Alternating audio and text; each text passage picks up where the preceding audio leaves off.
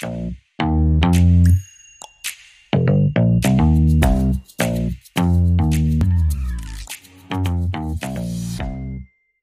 Ja, herzlich willkommen zu unserer inzwischen 18. Podcast-Folge Druckfrisch aus der Smartfabrik. Heute mal von mir selber moderiert, da der Kollege Basti Müller leider krankheitsbedingt ausfällt. Wir sind volljährig geworden. Genau, Ja. 18. Oh. Ja, ähm, das heutige Thema Smart Home für mein Ferienhaus. Wie sieht die Umsetzung von Smart Home Projekten im europäischen Ausland aus? An meiner Seite heute unser Gast Marco Strelo von der Firma Gira und mein geschätzter Geschäftspartner Sebastian Ge- Gemlich. Hallo. Grüßt euch. Vielleicht Marco, stell dich einfach mal ganz kurz vor und deine Funktion bei Gira, damit unsere Zuhörer besser wissen, was du so den ganzen Tag machst. Ja, hallo zusammen. Ich bin Marco, arbeite seit mehr als 15 Jahren nun bei Gira, bin Area Sales Manager und verantwortlich für einige Märkte innerhalb von Europa. Okay, vielleicht noch so ein bisschen konkret deine Berührungspunkte mit der Smartfabrik, damit die Zuhörer auch verstehen, warum du heute hier bist. Unseren ersten Kontakt hatten wir tatsächlich gemeinsam äh, wegen eines Projektes auf Mallorca. Da sind wir in den Kontakt gekommen, ein Projekt von Marcel Remus. Da kann ich mich sehr gut dran erinnern. Stimmt. Richtig. Und Man seitdem. muss auch noch dazu sagen, äh, der Marco ist ja auch immer derjenige, der bei, bei Gira die Live-Sessions macht. Ne? Also das Gericht äh, und dieses äh, perfekte Englisch. sollte einigen bekannt sein. Thank you very much. Ja, you are welcome. Marco, also die Firma Gira bietet ihre Produkte ja schon lange nicht mehr nur in Deutschland an. Kannst du uns vielleicht so einen kurzen Überblick geben, in welchen Kernländern ihr überall vertreten seid inzwischen? Sehr, sehr gerne. Also, na klar, wir kommen aus Deutschland und Deutschland ist unser Hauptmarkt. Das ist so. Drumherum Österreich und Niederlande sind auch Bestandsmärkte oder Kernmärkte, so nennen wir die ganz gerne. Aber drumherum sind wir auch in verschiedenen Märkten, insgesamt in 40, ähm, in denen wir weltweit vertreten sind. Und Gira hat eine recht gute Strategie, die würde ich gerne kurz erklären wollen. Und zwar, Gira vertreibt nur in ein Land, wo wir auch eine Vertretung haben. Das heißt, wo Gira gewährleisten kann, dass unsere Produkte ähm, erklärt werden können, äh, dass ein Service stattfindet und dass die Kunden, wenn sie Fragen haben, also After Sales, dass es auch dort stattfinden kann. Klar, weil ansonsten äh, schlägt das natürlich auf euer Produkt zurück, wenn irgendwas nicht funktioniert. Dabei ist vielleicht gar nicht das Produkt schuld, sondern die falsche Installation und oder falsche Programmierung von dem Ganzen. Ne? Ganz genau. Also einfach einen Container vollladen, irgendwo hinschicken nach, äh, weiß nicht, Argentinien oder sowas, machen wir nicht. Ne? Also wir achten schon darauf, dass die Produkte ordentlich in den Handel kommen. Okay, verstanden. Ja, deine Bühne. Vor ein paar Wochen hatten wir Hubertus von Basalti hier. Ähm, erzähl mal, warum Gira? Was unterscheidet Gira deiner Meinung nach ernsthaft von anderen Produkten oder von anderen Herstellern? Also ich habe mir den Podcast angehört, war sehr gut. Hubertus, ich, ich grüße dich. Ähm, Messlatte hast du hochgesetzt.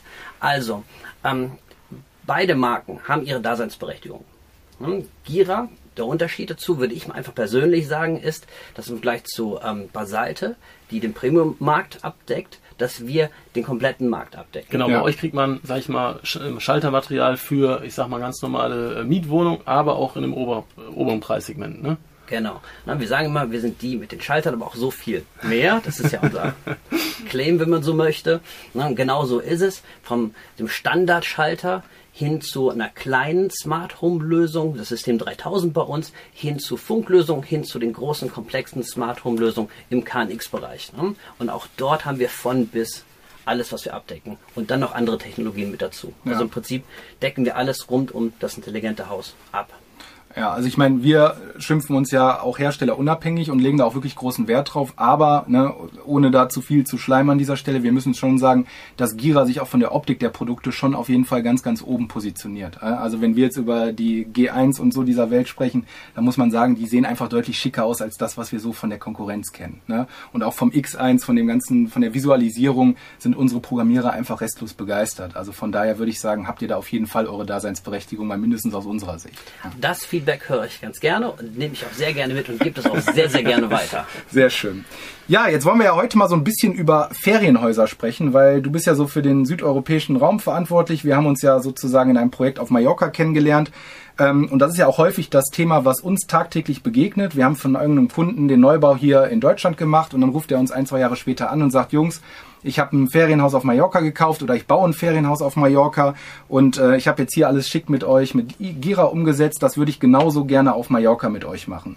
Wie könnt ihr da an der Stelle als Hersteller vielleicht supporten und unterstützen bei solchem, bei so einem Fallbeispiel? Also generell ist es so, dass der Grundgedanke dass der erste Auftrag oder das Erstkontakt, der erste Projekt in Deutschland stattfindet, ist genau richtig. Er sieht, was er bekommt, er sieht, was er hat, ob das designtechnisch ist oder ob das, also von, den- von den Produkten, was die können, Smart Home Lösung und, und, und, was, wie das funktioniert. Das lernt er zu schätzen und sagt dann, genau das möchte ich im Ausland auch haben. Und genau dafür haben wir dann auch unsere Vertretungen dann in diesen verschiedenen Ländern, wie in diesem Fall auf Mallorca, haben wir einen wunderschönen Showroom, wo man auch dort die Produkte sehen kann, wo man die Produkte erleben Genau, weil kann. das ist vielleicht ein cooles Beispiel. Jetzt ist der Herr mit seiner Frau dann auf der Insel und sagt, okay, jetzt sind drei Jahre vergangen, Gira hat vielleicht ein paar neue Produkte. Komm, ich zeig dir mal eben in Palma, was jetzt alles möglich ist. Und dann kann der da in euren Showroom gehen und wird da auch kompetent beraten. Ne? Ganz genau, vor Ort. Na, Hat auch den Ansprechpartner, sodass wir das Prinzip begleiten, sogar das Projekt. Okay, cool. Ja, Basti, jetzt mal das Wort an, an dich gerichtet oder an uns, an die Smartfabrik.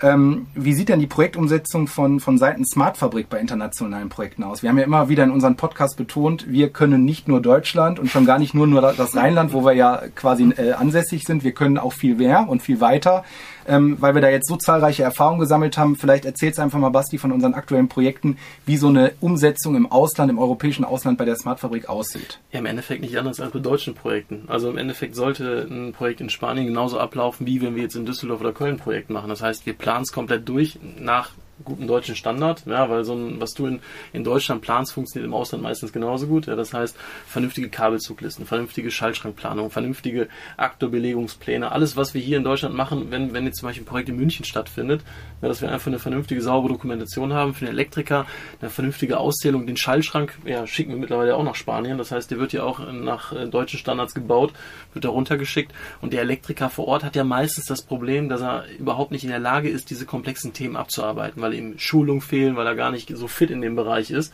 Ja, und das nehmen wir ihm genauso ab, wie wir es hier in Deutschland auch machen. Das heißt, der kriegt die ganzen Unterlagen, kriegt unseren Schaltschrank, schließt alles an, wir liefern dahin. Ja, und das sollte funktionieren. Ja, dann Genau. haben wir einen Fernzugriff, da ist dann zum Beispiel ein S1 äh, drin, wo natürlich auch das ganze Netzwerk mit screenen können, wo wir im Endeffekt das, ja, das gesamte Projekt genauso umsetzen können, als wäre es hier in der Nachbarschaft. Ja. ja, wir versuchen unseren Kunden ja auch immer zu erklären, dass wir nicht nur ein digitales Produkt haben, sondern das versuchen auch digital umzusetzen. Das heißt, von den Erstgesprächen über Teams, der Elektrobemusterung in den Plänen, was wir auch über Teams machen, die ganze Planung, den Schaltschrankbau, das können wir ja alles hier zentral machen. Und das ist vollkommen egal, ob unser Kunde jetzt auf Mallorca sitzt, in Saudi-Arabien, wo wir ja inzwischen auch zwei, drei Kunden haben, oder jetzt hier in Dormagen direkt vor der Haustür, vollkommen egal. Und das ist der Charme an dieser ganzen Sache, das können wir überall anbieten. Und jetzt haben wir natürlich eine Herausforderung, ich meine, da könnt ihr beide gleich auch nochmal ein bisschen drüber erzählen, weil wir arbeiten ja immer im Tandem mit einem Installateur. Wir haben natürlich hier in Deutschland auch inzwischen unsere Partner, die wir gerne mitbringen. In Spanien sind wir gerade dabei, aber ich meine, da muss man nicht die Hand vorm Mund halten. Es ist in Spanien definitiv ein anderes Thema, was einen guten Installateur angeht, zu finden als in Deutschland. Oder was ist da so eure Erfahrung? Ich glaube, Mallorca ist da noch ein bisschen spezieller als Spanien allgemein, oder? Nein, also pass auf, jetzt muss, da muss ich mal eine Lanze verbrechen. Ja. Ne? Also natürlich gibt es schlechte und bessere Installateure, die gibt es aber weltweit. Ne? Die recht, Kunst liegt da drin, die richtigen Partner zu finden für das Ja, Projekt. genau. Also da würde ich jetzt nicht pauschal sagen. Nein, nein, das habe ich auch Nee, schon aber es ist schon also etwas das ist genau, das muss ich vielleicht auch noch sagen. Das habe ich ja auch, zum Beispiel, ich denke an Johannes. Ne? Ja. Mega guter Elektriker. Wir kennen auch richtig gute Elektriker. Nur das, was wir halt meistens in Projekten vorfinden, wo wir reinkommen, denken wir, oh Mann. Ja, vor allem jetzt im europäischen Ausland, speziell in Spanien. Ne? Das ist schon noch ein anderes Niveau, als wir aus Deutschland gewohnt sind. Aber, wie du eben sagtest, auch da gibt's die Guten. Die Kunst ist halt da, den Guten zu finden und das äh, gestaltet sich noch ein bisschen schwieriger, als das in Deutschland der Fall ist. Ja. Wichtig ist, glaube ich, dass man die, den, den richtigen Hauptansprechpartner hat, in dem Fall dann ihr oder Gira, na, wo die dann in, in der Lead drin sind, die dann im Prinzip die Kontakte knüpfen und an den Erfahrungswerten dann arbeiten und wissen, okay, alles klar, wie lässt sich sowas am besten realisieren. Genau. Also auch das ist das Angebot an der Stelle an unsere Kunden. Wir haben ja inzwischen jetzt auch Erfahrungen gesammelt. Wir wissen jetzt, mit welchem Elektriker es gut geht, mit welchem es weniger gut geht. Und deswegen ist das auch ein Anliegen von unserer Seite, den mitzubringen, der es besonders gut kann, weil am Ende sparen wir dadurch alle Zeit und entsprechend Kosten. Ich glaube, der Punkt natürlich auf Mallorca auch, die Häuser, die wir machen, die haben natürlich vom, oder die, von der Komplexität sind die meistens ja viel, viel umfangreicher als jetzt hier ein, äh, sag ich mal, ein rein Mittelhaus oder ein kleineres freistehendes Haus. Und die, ne, die Hütten, wo wir jetzt drin waren, sind meistens große Villen, 400 Quadratmeter aufwärts. Da hast du auch ganz andere Themen. Da ist Dali-Beleuchtung überall drin. Ne? Das Ja. sind einfach viel komplexere Sachen, sondern man muss überlegen, vielleicht ist da etwas ungeschulteres Personal mit einem kom komplexeren Thema, ergo irgendwo klemmt's. Ne? Und das ist, glaube ich, so der Hauptgrund, warum, warum wir schlechte Erfahrungen gemacht haben bei den Projekten, die wir aktuell da äh, übernommen haben. Ne? Also generell auch im Mittleren Osten, wo ich auch viel unterwegs bin, kann ich euch sagen, es gibt sehr, sehr viele fleißige Tüftler, die auch den deutschen Elektrikern vielleicht auch hier und da ein Stückchen weiter, weiter voraus sind. Kann man definitiv auch so Ja? sagen. Ja, definitiv. Ja, das ist doch mal eine gute, gute Message an der Stelle. Jetzt haben wir mal darüber gesprochen, okay, wie kommen wir an eure Produkte in Spanien beispielsweise oder im europäischen Ausland? Ihr habt da eure Ansprechpartner, ihr habt eure Showrooms, ihr könnt euch von der Smart-Fabrik komplett durchplanen lassen, den Schaltschrank bauen lassen, auch einen Elektriker vermitteln lassen. Ähm, also haben wir jetzt erstmal so die, die Sachlage geklärt, wie das nachher geplant umgesetzt wird, die Hardware beschaffen wird. Aber jetzt lasst uns doch mal ganz konkret über das Thema Features von Ferienhäusern im Bereich Smart Home sprechen. Gibt es aus eurer Sicht Smart Home Lösungen, die sich besonders gut für ein Ferienhaus als solches entsprechend, entsprechend eignen? Sicherheit, Punkt. also Sicherheit steht, glaube ich, gerade bei äh, Marco oder ne, also meiner Meinung nach ist das der der größte Punkt, den den wir in meinen Ferienhäusern haben, weil die sind nicht das ganze Jahr bewohnt. So und da hast du ja auch das Problem auf Mallorca, weil dieser Riesenfall von von der Bäckervilla beispielsweise von irgendwelchen Nomaden eingezogen sind. Deswegen, das ist, glaube ich, so eines der größten Sachen, dass du dein Haus überwachen kannst, dass du äh, zu, Zutrittskontrolle hast, dass du Lichter steuern kannst, eine Anwesenheitssimulation machen kannst. Da geht's viel mehr um dieses Thema, wie schütze ich mein Haus. Ne? Also ich würde sogar noch ein Stück weiter zurückgehen an der Stelle. Alles das, was auf ein Smart Home in Deutschland zutrifft, diesen Gedanken, dass ich Zugriff auf mein eigenes Zuhause habe, dass ich sehen kann, ist ein Fenster auf, ist Ja. es zu, ist Ja. welch, wie, wie warm ist es in welchem Raum, sind die Lichter an, sind sie nicht an. Ja. Alle diese einfachen Sachen, wenn ich eine Villa oder eine Finca irgendwo auf Mallorca zum Beispiel hätte, dass ich genau weiß, alles klar, ne, Fenster sind gerade alle zu, Tür ist abgeschlossen, Lampen sind gerade alle aus, Temperatur ist runtergefahren, jetzt sitze ich im Flieger, bin auf dem Weg dorthin, mach nochmal einmal die Fenster auf zum Lüften, Ne? Rechtzeitig gehen wieder zu, Temperatur reguliert auf die richtige Ja. Temperatur. Das sind also wirklich dann auch diese Benefits, die ein Ferienhaus genauso hat wie ein Haus in Deutschland. Und wenn ich dann einmal dort bin, weiß ich, dass ich die gleiche komfortable Steuerung innen drin habe, ob das das Dimmen ist, ob die Beleuchtung Ja, ist. Dali ist Alles wie zu Hause, worden. genau. Es ist genauso wie zu Hause, dass ich weiß, Ja. alles klar. Ne? Wenn ich mir schon den Luxus einer Immobilie im Ausland leiste, dann leiste ich mir auch denselben Komfort wie zu zu Hause. Hause, Dann ist ja. ja nicht so, wenn ich zu Hause, in, in, ich sage jetzt mal, in einem ordentlichen Auto sitze, ne, und sage, ich besorge mir ein zweites Auto für Mallorca, dann ist es da dort ein anderes Modell, was jetzt nicht. Da ist doch immer der Hyundai oder so. Klar, also ne, Thema Klimasteuerung, super genial, Geofencing, ja, das heißt, ich meine, so eine Klimaanlage braucht unheimlich viel Energie. Selbst wenn du dir ein Ferienhaus für 5 Millionen leisten kannst, bist Kannst du nicht quasi bereit- sagen, wenn ich in Palma lande, Genau. erkennt das mein Handy und es kühlt direkt mein Genau, Haus runter. genau. Gar kein Thema. Oder ja. umgekehrt der Pool. Ja, das heißt, klar, ein Pool braucht natürlich, wenn du eine Wärmepumpe hast, wesentlich länger, um hochzuheizen, als, ein, als eine Klimaanlage einen Raum runterzukühlen. Das heißt, den Pool machst du drei Tage vorher an. Ne, kannst Ja. dann schön über deine Visualisierung äh, einschalten. Das heißt, er wird vorgeheizt. Du landest, das Haus wird klimatisiert. Ne, und das sind halt so diese mega Komfortfunktionen. Die machen wir auch über Geofencing jetzt aktuell. Ne, hatten wir jetzt in vielen Projekten, wo wir sagen, sobald du landest, passiert irgendwas. Ne? Ja. Vielleicht sollte man an der Stelle noch ein, zwei Sachen ergänzen. Thema Gartenbewässerung ist, denke ich mal, auch ein spannendes Thema, gerade wenn es um Ferienhäuser geht. Ich weiß, dass die Gärtner sich auf Mallorca auch gut bezahlen lassen. Wenn man dann eine tolle Lösung hat, wo sich 80 Prozent des Gartens komplett selber wässert, ist das, glaube ich, auch ein absoluter Mehrwert für so ein Thema Ja. Ferienhaus. Und ich glaube, der Use Case ändert sich nochmal so ein bisschen, wenn man das auch vermietet, dieses Ferienhaus, was ja auch teilweise unsere Ja, Kunden Zutritt, machen. klar, Ja? Zutrittskontrolle, ne? Hast eine smarte Klingel, dass du gucken kannst, ey, wer ist da? Wie kann ich Schlüssel übergeben? Ja, über einen Code oder ich ändere beispielsweise, keine Ahnung, die Kodierung für, für ein Fingerprint oder sonst was. Oder Energiemanagement, wenn die die Klimaanlage voll eingestellt haben auf 17 Grad, aber die ganze Zeit die Tür auf, die Terrassentür auf haben, wo draußen 40 Grad sind, dann muss nicht das Wohnzimmer auf 17 Grad runtergekühlt sein. Ganz ne? genau, ganz genau. Das sind so Themen, also das hören wir zumindest von unseren Kunden immer wieder. Das sind Vorschläge von unserer Seite, die kommen sehr gut an, weil das einfach keinen Sinn macht an der Stelle. Und man kann da einfach voll mit der Automatisierung indirekt in das Verhalten eingreifen, ohne dass der Kunde oder derjenige, der das Haus mietet, am Ende überhaupt richtig merkt. Ne? Was auch super interessant ist, was wir jetzt häufig umgesetzt haben, sind äh, Statusmeldungen von verschiedenen Verbrauchern, ob es die Wärmepumpe ist, ob es der Pool ist, Servicemeldung, ja, dass du jemanden hast, meistens haben diese Häuser jemanden, der die vor Ort betreut, der kriegt eine Push-Mitteilung per E-Mail oder per, ne, per äh, Push aufs, aufs iPhone, da steht drin, Poolfehler, bitte kontrollieren. Ne, und dann guckt er halt und sieht, ja, da ist irgendwie ein Wartungsstau, da muss irgendwas gemacht werden, Filter gewechselt werden, pH-Wert eingestellt werden. Das sind halt so Sachen, die du mega cool umsetzen kannst in so einem Ich glaube persönlich, mittlerweile gibt es so viele Produkte, die das können, ob das eine Heizungsanlage ist ne, ähm, oder ein Filter, wie auch immer. Ne. Ja. Ähm, man erwartet das von solchen Produkten. Meine Kaffeemaschine sagt mir ja schon, wenn sie gewartet werden muss. Aber fünf Apps wieder, ne? Das ist, Aber Ja. die gleiche Erwartungshaltung kann man ja auch an sein Zuhause haben, Absolut. dass auch das Zuhause sich meldet, wenn es Ja. das braucht. Predictive Maintenance heißt das, glaube ich, im Fachjournal. Oh, ich, mein, mein Englisch nicht nee, gar nicht. Aber ne, das ist ja auch ein Punkt. Du hast diese ganzen Meldungen gesammelt in einem System. Weil du, dann baut der, der, der, der, der Heizungsbauer seine App, dann hast du von der Wärmepumpe eine, hast du die Poolsteuerung eine.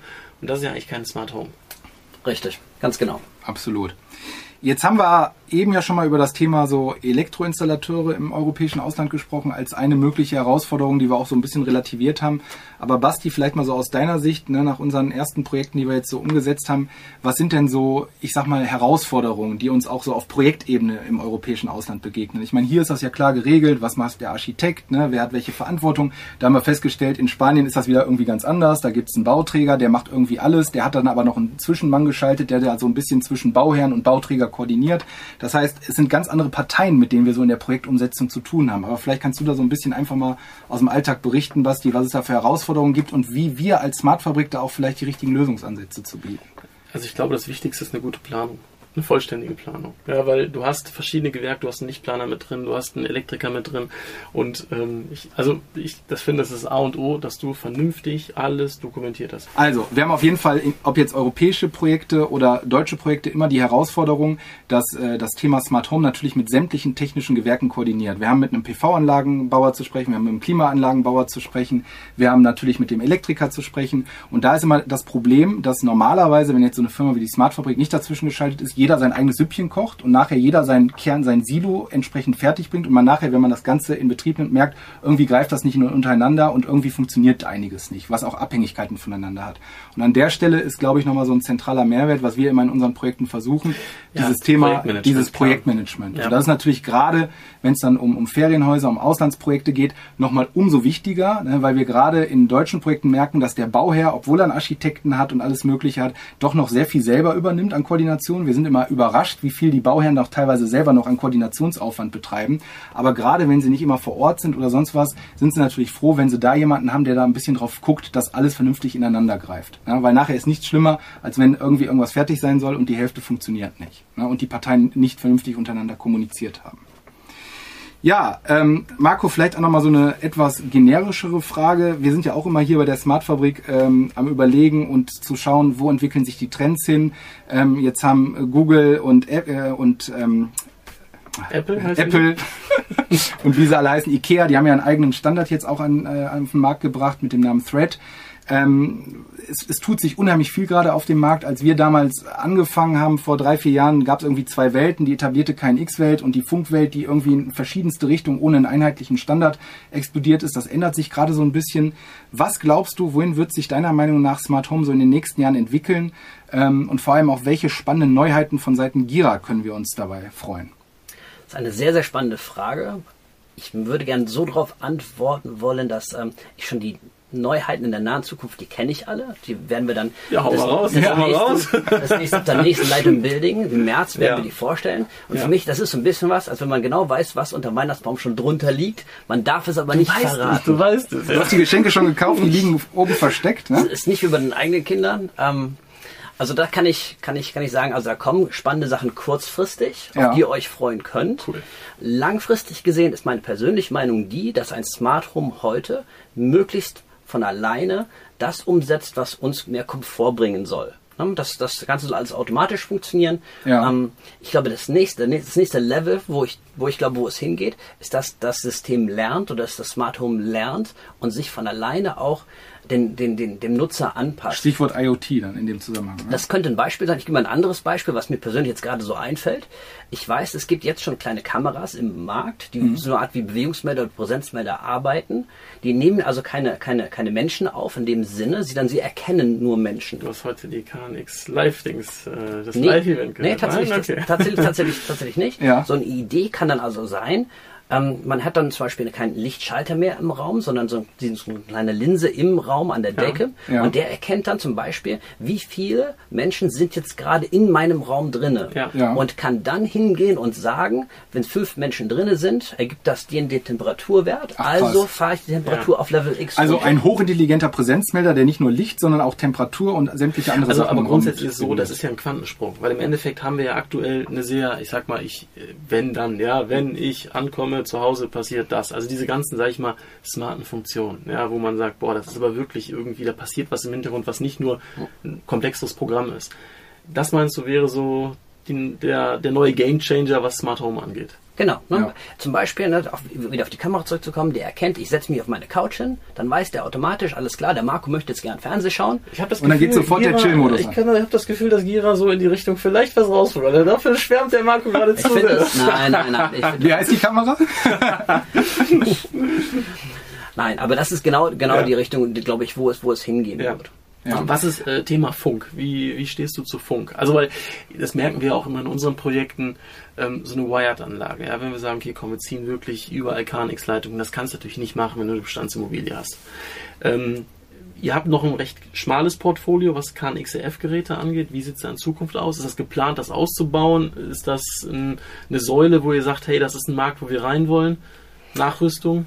Also ganz klar ist, dass das KNX, also das High-End Smart Home, heutzutage hauptsächlich verkabelt Ja. am besten funktioniert, die meisten Möglichkeiten Ja. vorhanden sind. Ja. Aber auch Gira hat, glaube ich, erkannt, dass wenn man ähm, den Markt vergrößern, den Marktanteil vergrößern Ja. will, dass man in dieser RF-Lösung auch arbeiten muss. Das heißt auch alles, was so Nachinstallation ist, Genau. für alle Kunden, die sagen, Mensch, ich möchte jetzt nicht wirklich die Wände aufstemmen, aufschlitzen, Ja. neue Kabel legen, dass man auch da drüber nachdenken sollte. Und ich kann euch beruhigen, Da wird was kommen. da denken wir drüber nach.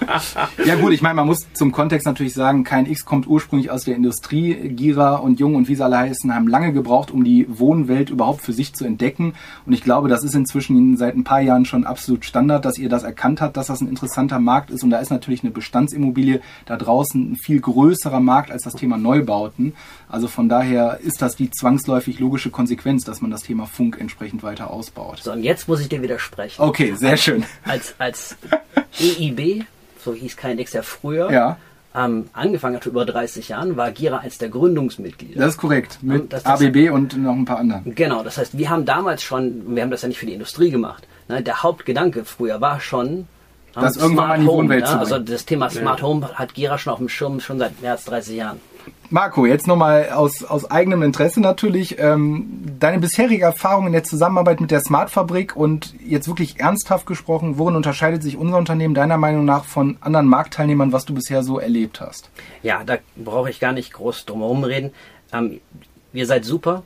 Ich mag euch unheimlich gerne. Das geht runter wie Butter. Ähm, als wir uns kennengelernt haben, ich, war, ein- war ein Teams-Meeting war das gewesen, Ach, ich mit, ähm, ja, wir beide mit, mit Guido. Ja. mit meinem Chef tatsächlich. Ne, da haben wir uns kennengelernt wegen dem Projekt auf, auf Mallorca. Ja. Und da bin ich zum ersten Mal tiefer eingestiegen, was ihr macht und wie ihr es macht. Und ich finde es absolut super, wie ihr mit Kunden kommuniziert. Dass ihr, wie ihr das näher bringt, diesen smarten Gedanken und dass ihr die Kunden dort mitnimmt. Das ist etwas, was ich bei manchen im Markt noch vermisse. Und das ist, glaube ich, die Kernbotschaft. Wenn ich, wenn ich es schaffe, einem Kunden zu vermitteln, ne, diesen ganzen smarten Gedanken, dann, dann, dann, nimmt, dann sagt er ja und dann kommt er auch mit und dann versteht er das und dann ist er bereit dazu. Und ihr macht das mega super. Also großes Geil. Komplett von meiner Seite aus. Danke. Das hört man sehr, sehr gerne, Wir Marco. verkaufen da keine Technik, sondern Emotionen. Ja, ich meine, am Ende ist es ja auch so, dass häufig natürlich Smart Home von Technikern umgesetzt wird, logischerweise, aber die Leute, die diese Technik einkaufen, der Bauherr, nicht immer ein Techniker ist. Und wenn du dem irgendwas von ETS und sowas erzählst, dann hat er Fragezeichen im Gesicht. Das heißt, ich glaube, die Antwort darauf ist, dass man denen das auf vernünftiger Ebene erklärt, sodass jeder normale Bürger da draußen versteht, was bedeutet das überhaupt für dich. Du erklärst ja auch nicht, warum dein iPhone, welche Software darauf läuft, wie tief, wie, welcher Programmierspaß interessiert dich nicht. Du willst einen Use Case Genau, haben. du willst wissen, was kann ich damit machen, was sind die Features, welche Apps gibt's und ja, wie funktionieren die. Fertig. Ganz genau, ganz genau. Und das ist das A und O. Und wenn die, wenn die Kunden, wie gesagt, das verstehen, dann sind die mit dabei. Absolut.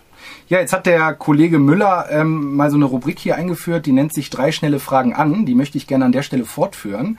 Marco, wie es der Zufall so will, äh, habe ich dich für dieses Thema ausgewählt. Das sind drei Zufallsfragen, die durch einen Zufallsgenerator erstellt wurden. Ja?